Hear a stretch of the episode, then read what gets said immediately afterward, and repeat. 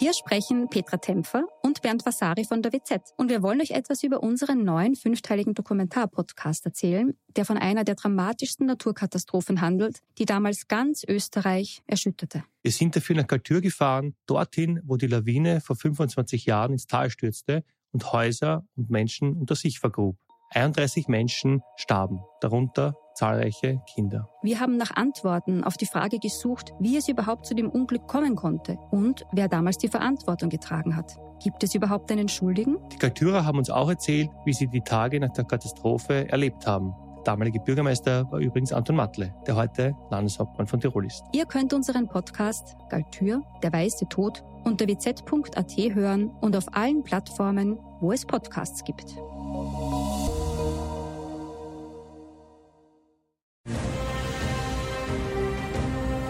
Sie hören stets bereit, den Podcast über Militär- und Sicherheitspolitik. Mein Name ist Herbert Bauer, ich bin Generalmajor im Ruhestand und werde in meinem Podcast militärische und sicherheitspolitische Themen allgemein verständlich erläutern. Grüß Gott und einen guten Tag. Heute möchte ich der Frage nachgehen, welche Rolle die Geheimdienste im Ukraine-Krieg einnehmen. Es wird Sie wenig überraschen, wenn ich zu Beginn darauf hinweisen möchte, dass das Wesen der Arbeit von Geheimdiensten eben geheim ist, aber gerade in diesem Krieg sind viele Dinge wesentlich transparenter, als man es gewohnt war. Ich möchte streiflichtartig verschiedene allgemeine Aspekte der Nachrichten- und Informationsgewinnung aufzeigen und sie mit bekannten Ereignissen in diesem Krieg verbinden. Die Experten unter meinen Zuhörerinnen und Zuhörern ersuche ich um Wohlwollen, dass ich schon aus Zeitgründen eher an der Oberfläche bleiben muss und dass mir die Verständlichkeit wichtiger ist als das technische Detail. Beginnen wir einmal mit der Frage, welchen Zweck erfüllen die Nachrichtendienste mit ihrer Nachrichtengewinnung? Nun, die Nachrichtengewinnung soll natürlich dem Auftraggeber einen Vorteil gegenüber demjenigen bringen, über den man die Nachrichten sammelt. Wenn man weiß, wie der andere denkt, wenn man sein Denken versteht, kann ich meine eigenen Absichten daran orientieren und man kann Personen, Mittel oder Informationen einsetzen, um das Denken und das Handeln des Gegenüber zu beeinflussen. Dabei kann es natürlich auch zu mehr oder weniger groben Fehleinschätzungen kommen. Zum Beispiel haben westliche Dienste zwar gesehen, dass Russland einen gewaltigen Aufmarsch an der Ukraine-Grenze durchführt, Außer den Amerikanern hat aber niemand so richtig daran geglaubt, dass Putin wirklich so umfassend angreifen wird. Der französische Geheimdienstchef musste unter anderem vermutlich auch wegen dieser Fehleinschätzung gehen. Ein Schicksal, das dem Chef des deutschen Auslandsgeheimdienstes erspart geblieben ist, der sich durch Justament am Tag des russischen Angriffsbeginns in der Hauptstadt der Ukraine aufhielt. Was er wohl nicht hätte, hätte er mit dem Angriff gerechnet. Eine andere sehr wahrscheinliche Fehleinschätzung dürfte auch auf der Seite der russischen Dienste vorliegen, wo hohe Geheimdienstvertreter angeblich unter Hausarrest stehen. Vermutet wird, dass das nicht zuletzt wegen der Fehleinschätzung des Widerwillens der, Widerstandswillens der Ukraine und der nicht vorhergesehenen Sanktionen des Westens gegen Russland geschieht. Nun, wenn man keinen verlässlichen, hochrangigen Agenten neben dem Entscheider der anderen Seite führen kann, bleibt eben viele Spekulation und damit fehlerhaft. Aber warum haben die Amerikaner fast auf den Tag genau den Angriff vorhergesagt? Ja, da kommen wir zu einem anderen Kapitel der Nachrichtenbeschaffung, die sich sehr stark auf technische Mittel abstützt. Satellitenaufklärung, elektronische Abstrahlungsmessungen und Kommunikationsaufklärung, Vulgo-Abhören, oder Radaraufklärungen. Schauen wir uns einmal die verschiedenen Möglichkeiten an und beginnen mit der Satellitenaufklärung. Mit Satelliten kann ich neben der in meinem Podcast 1 zum Atomkrieg erwähnten Raketenfrühwarnung vor allem elektronische Aufklärung, optische Bildauswertung oder Radarbildüberwachung betreiben. Ich kann also zum Beispiel Geodaten, wie wir sie alle aus Google Earth oder Google Map kennen, mit aktuellen militärisch relevanten Objekten in Relation bringen. Ich kann sie also georeferenzieren. Damit kann ich zum Beispiel den Aufmarsch von russischen Truppen entlang der ukrainischen Grenze dadurch erkennen, dass gestern noch leerstehende Kasernen auf einmal dichtest mit Panzern und Fahrzeugen belegt sind, oder bisher eher schwach genutzte militärische Flugplätze bis auf den letzten Abstellplatz befüllt werden. Es muss allerdings jemand auf politischer Ebene in den USA und in Europa, also jenen Kräften, die über Satelliten verfügen, entscheiden, dass diese Erkenntnisse den Ukrainern zur Verfügung gestellt werden dürfen, was offensichtlich passiert ist. Das wird von den Russen verständlicherweise nicht sehr geschätzt, ja sogar als Beteiligung an kriegerischen Handlungen gewertet, währenddessen es der Westen als Nothilfe für ein angegriffenes Land sieht. Diese Satellitenaufklärungen haben aber den Nachteil, dass die Ergebnisse meist erst mit Zeitverzug verfügbar werden. Es ist daher nicht verwunderlich, dass vor dem russischen Angriffsbeginn amerikanische Luftaufklärungsmittel sogar im ukrainischen Luftraum tätig waren und mit ihren schnelleren Systemen Echtzeitinformationen zum Angriffsbeginn der Russen liefern konnten. Mit Angriffsbeginn der Russen haben diese westlichen Aufklärungsmittel natürlich den ukrainischen Luftraum unverzüglich verlassen, um nicht in kriegerische Handlungen verwickelt zu werden, die man ja seitens des Westens ausgeschlossen hat. Was sind solche Luftaufklärungsmittel, die Sofortergebnisse liefern? Nun lassen Sie mich vorausschicken, dass alles, was bis zum Angriffsbeginn in der Ukraine geflogen ist, jetzt in den baltischen Ländern entlang der Grenze zu Russland, in Polen entlang der Grenze zu Weißrussland und, und, und der Ukraine, aber auch entlang der moldawischen Grenze und natürlich im internationalen Luftraum über dem Schwarzen Meer fliegt. Es lohnt sich also, sich anzuschauen, was diese Luftklärungsmittel können. Sie können nämlich mit ihren Sensoren seitlich zu ihrer Flugrichtung weit in die Tiefe des Nachbarlandes hineinschauen. Diese Sensoren sehen also die russischen Bewegungen in der Ukraine, sie sehen die Aktivitäten in Weißrussland und sie sehen auch die russischen Aufmarschgebiete, wo die Bereitstellung und das Heranführen der russischen Kräfte für den Kampf im Donbass bzw. an der Küste des Asowschen und des Schwarzen Meers erfolgt. Also wir haben da einmal die bekannten AVEX-Flugzeuge mit ihrer charakteristischen pilzartigen Radarantenne oben am hinteren Teil des Rumpfes einer Boeing 767. AVEX steht für Airborne Early Warning and Control System, ist eigentlich ein fliegendes Radarsystem, das neben der Frühwarnung auch als Einsatzleitzentrale für eigene Flugzeuge eingesetzt werden kann. Auch die Russen verfügen über solche Kapazitäten, zu denen es aber im Moment wenig Angaben über deren Einsatz gibt. Die westlichen Systeme werden allerdings so transparent eingesetzt, dass sogar Sie, verehrte Zuhörerinnen und geehrter Zuhörer, im Internet zuschauen können, wie diese Flugzeuge ihre Kreise am Himmel ziehen. Ein diesbezüglicher Anbieter für solche Beobachtungen ist zum Beispiel Flightradar 24, wo Sie vielleicht schon einmal verfolgt haben, wann Ihre Liebsten im Urlaubsland gelandet sind. Nun, die Reichweite der pilzförmig angebrachten Radarantenne dürfte über 300 Kilometer liegen.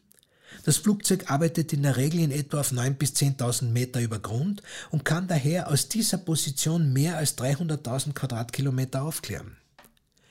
Dadurch, dass dieses Flugzeug durch ein Tankflugzeug auch in der Luft betankt werden kann, wird seine Verweildauer im zugewiesenen Luftraum enorm erweitert. Eine Besatzung besteht aus zwei Piloten, einem Navigator, einem Bordingenieur und zwölf Spezialistinnen und Spezialisten, die die taktischen Aufgaben wahrnehmen. Ein anderer Maschinentyp ist die Boeing RC 135. Da will ich Ihnen jetzt aber nicht auch noch die technischen Daten im Detail vermitteln, sondern den praktischen Nutzen für die Nachrichtengewinnung deutlicher machen. Sie finden übrigens alle erwähnten Typen oder andere wichtige Informationen zu meinem Podcast natürlich in den Show Notes bei den weiterführenden Links.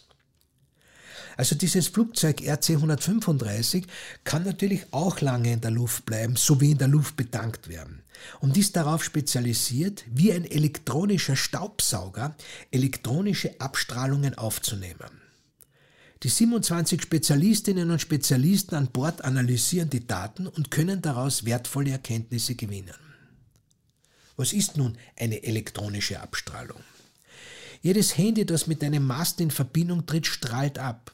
jedes Funkgerät, jede Radaranlage, alle Waffen und Geräte, die mit einem GPS oder einer Steuereinheit kommunizieren, kurzum alles, was mit etwas anderem in Verbindung tritt, strahlt ab. Dafür gibt es verschiedene Frequenzbereiche, die in der Auswertung einem bestimmten System oder sogar einer konkreten Waffe zugeordnet werden können. In sogenannten Bedrohungsbibliotheken können die nun aktuell staubgesaugten, also ermittelten Daten mit zuvor gesammelten, bekannten Daten wie Fingerabdrücke verglichen werden. Was wäre nun ein praktischer Nutzen einer solcher Aufklärung? Nun, es ist jetzt leicht nachzuvollziehen, dass sich auf einem Gefechtsstand, auf dem sich zum Beispiel ein General befindet, aufgrund seiner Bedeutung und der Ansammlung des Stabes und der Aufgaben dort eine vermehrte Abstrahlung von Handys, Funkgeräten und Überwachungsgeräten zeigt. In Verbindung mit anderen Informationen kann das dazu führen, dass man genau weiß, dass sich gerade jetzt ein hochrangiger Repräsentant auf einem genau zu lokalisierenden Punkt im Gelände befindet. Wenn nun diese Information dorthin kommt, wo auch reagiert werden kann, könnte die Entscheidung fallen, dieses nun definierte und bekannte Ziel anzugreifen. Man spricht hier von High Value Targets, was im Englischen bedeutet, man hat ein hochwertiges Ziel gefunden. In der uns bekannten Situation muss natürlich die Information genehmigterweise dorthin kommen, wo reagiert werden kann. Also zum Beispiel von den Amerikanern zu den Ukrainern. Die hier beschriebenen Aufklärungssysteme könnten einer der Gründe sein, warum die russische Seite verhältnismäßig viele ranghohe Offiziere verloren hat. Umgekehrt dürfte die elektronische Aufklärung der Russen aber auch zu dem vernichtenden russischen Raketenangriff gegen die westlichen Söldner bei Lemberg geführt haben, die so bedenkenlos ihre Handys verwendet haben sollen. Lassen Sie mich hier noch ein anderes elektronisches Aufklärungsmittel erwähnen. Das ist die Drohne Global Hawk, die unbemannt aus Sizilien kommend stundenlang ihre Kreise über dem Schwarzen Meer zieht und alle Bewegungen im Donbass und dem benachbarten Russland sieht, aber auch alle Schiffsbewegungen im Schwarzen Meer und die Schlangeninsel im Auge hat. Es läge durchaus im Bereich der technischen Möglichkeiten, dass von dort die Lokalisierungsdaten zur Versenkung der Moskwa gekommen sind. Zu erwähnen ist dabei jedoch, dass das zur Verfügung stellen der Daten nicht impliziert, dass danach ein Angriff oder Beschuss erfolgt. Denn die Weitergabe von geheimdienstlichen Erkenntnissen erfolgt unter dem Motto, die Ukrainer bekommen Informationen, die sie nutzen können, um sich selbst zu verteidigen, wie es ein amerikanischer Nachrichtendienstler formulierte, aber die Entscheidung liegt bei der Ukraine als Kriegspartei. Wenn wir über Geheimdienste und deren Aktivitäten sprechen, sind das ja nicht nur die genannten technischen Aufklärungsmittel, sondern man muss sich auch operative Einsätze anschauen. So haben ukrainische Stellen glaubhaft versichert, dass vor allem in der Anfangsphase des russischen Angriffs Anschläge auf das Leben Zelenskis abgewehrt werden konnten. Ob es jemals ans Licht kommt, dass, wie von den Ukrainern behauptet, Warnungen vom russischen Geheimdienst selbst ergangen sind, der ja zugleich mit anderen Stellen vermutlich auch der Auftraggeber war, bleibt der Geschichte überlassen. Faktum ist, dass offensichtlich tschetschenische Spezialkräfte und Söldner des verdeckt operierenden russischen privaten Sicherheits- und Militärunternehmen namens Gruppe Wagner zu Angriffsbeginn versucht haben sollen, den ukrainischen Präsidenten und seine Familie handstreichartig auszuschalten, was in einem Angriffskrieg dieser Art typisch wäre.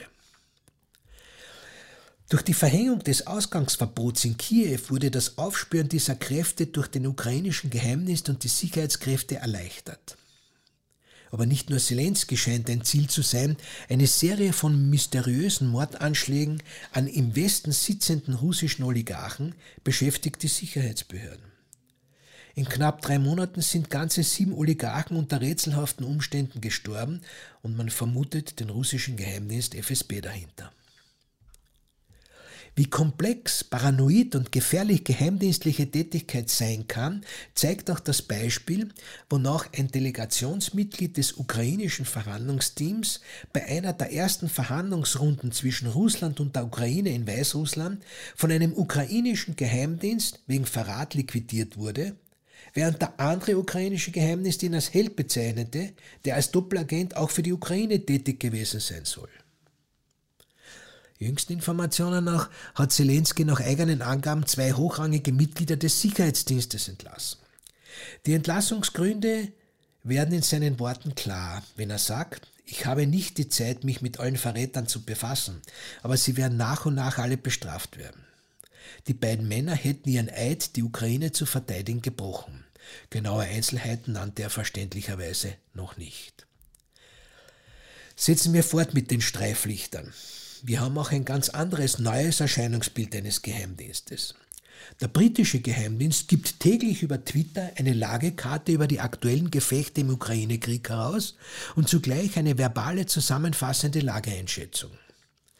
Natürlich muss das nicht alle Erkenntnisse beinhalten, die er hat, und natürlich lesen das auch die Russen mit, aber es ist doch bemerkenswert. Mit dem sogenannten Intelligence Update und der Karte namens Russian Attacks and Troop Locations hat der britische Geheimdienst auf Twitter über 600.000 Follower. Als weitere Streiflicht auf die Tätigkeiten von Geheimdiensten möchte ich das Verbreiten von Falsch- und Desinformationen erwähnen. Ein großer Teil des Informationskrieges hat sich auch auf Social Media verlagert. Der Vorteil für die Akteure beider Seiten liegt darin, dass sie die Informationen selbstständig verbreiten können und nicht mehr von zuvor zu beeinflussenden Medien abhängig sind. Das führt natürlich auch zu ganz neuen Erscheinungsformen wie zum Beispiel einer Trollarmee. So bezeichnet man die im staatlichen Auftrag verdeckt arbeitenden Organisationselemente, die mit fingierten Identitäten die öffentliche Meinung im Sinne der russischen Regierung beeinflussen wollen. Das passiert in Online-Foren und bei den Kommentaren unter Nachrichtenseiten. Und so kann man dann zum Beispiel die Angst vor dem Atomkrieg weiter schüren. Sollten Sie Nachrichten lesen, die Ihnen wirklich völlig quergeschrieben erscheinen, prüfen Sie mit der Cui Bono-Frage, wem es also nützt, wenn diese Ansicht vertreten wird. Entweder handelt es sich um naive Utopisten, instrumentalisierte Marionetten, die nicht wissen, wessen Lied sie singen, oder eben um bezahlte Influencer für Desinformation. Natürlich können wir davon ausgehen, dass eine Meinungsbeeinflussung über Social Media für welchen Zweck auch immer sicher von beiden Seiten erfolgt. Eine andere Form der Beeinflussung durch einen Geheimdienst ist es, wenn die CIA jenen Russen, die Informationen im Zusammenhang mit dem Krieg auf die Ukraine anonym weitergeben wollen, zur Kontaktaufnahme über das Darknet einlädt und dazu Anleitungen auf Russisch veröffentlicht. Apropos Netz. Nun, nicht nur das Darknet, nein, 95 Prozent des internationalen Datenverkehrs werden weltweit über mehr als 400 Unterseekabel mit mehr als einer Million verlegten Kilometern übertragen, womit diese Leitungen ein interessantes Ziel für russische U-Boote sind und sich hier ein weiteres Betätigungsfeld für Geheimdienste mit Nachrichtengewinnung bzw. Abwehr ergeben, sich auf so eine Leitung zu setzen und sie abzuhören. Oder das zu verhindern. Was bei uns am Thema hier aber einfach auch nicht übersehen mehr darf, sind die Eigenleistungen des ukrainischen Geheimdienstes. Mit der starken, auch verwandtschaftlichen und sprachlichen Verflechtung nach Russland sind optimale Voraussetzungen für den Erkenntnisgewinn gegeben. Ob damit auch die Serie von Anschlägen in Russland erklärt werden kann, bleibt abzuwarten. Die Vorhersagen des russischen Angriffs wurden auf jeden Fall seitens des ukrainischen Geheimdienstes bereits im November 2021 sehr präzise veröffentlicht. Wie eingangs gesagt, ich versuche Streiflichter zu setzen, man könnte da natürlich überall noch viel tiefer gehen. Aber lassen Sie mich zum Schluss kommen. Der Kreml beklagt, dass westliche Geheimdienste Wladimir Putin nicht verstehen würden und dass es nicht richtig sei, dass er falsch informiert werde. Er würde sehr wohl über alle Vorgänge richtig informiert werden. Verbunden wird diese Reaktion auf westliche Geheimdienstansichten mit der Sorge, dass ein so völliges Missverständnis der Situation um Putin auch zu leichtsinnigen Entscheidungen des Westens führen könne, die sehr dramatische Folgen haben könnten. Hiermit wird wieder die Drohkeule, auch die atomare, gegen den Westen geschwungen. In diesem Krieg der Informationsdominanz lässt aber dann der Westen Russland umgekehrt wissen, dass man ja ebenfalls Atombomben habe. Und immer wieder kommen auf den öffentlichen Plattformen die Flugbewegungen schwerer amerikanischer Bomber über der Ostflanke der NATO erkennen. Und vor Irland haben sich ungewöhnlicherweise ein amerikanisches und ein französisches U-Boot gezeigt, um die nukleare Komponente zu unterstreichen. Die russischen Truppenführer in der Ukraine wissen auch ganz genau, dass sich ihre Kräfte, Panzer, Fahrzeuge und Waffensysteme laufend ziemlich ungeschützt innerhalb der Zielerkennungssysteme der NATO hin und her bewegen müssen. Diese Fakten und Informationen Richtung der Entscheidungsträger in Russland zu senden, ist in diesen Tagen Teil der geheimdienstlichen und digitalen Auseinandersetzung des Westens mit dem Osten. Genauso wie umgekehrt die Drohung mit der nuklearen Keule und die Beeinflussung der öffentlichen Meinung im Westen Teil des Einsatzes seitens Russland ist.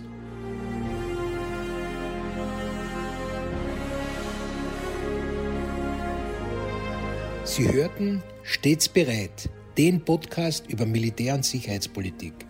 Sollten Sie Fragen zum Militär oder zu sicherheitspolitischen Themen haben, schreiben Sie mir bitte ein E-Mail an stets bereit at missing-link.media. Vielen Dank fürs Zuhören. Bis zum nächsten Mal. Ihr Herbert Bauer.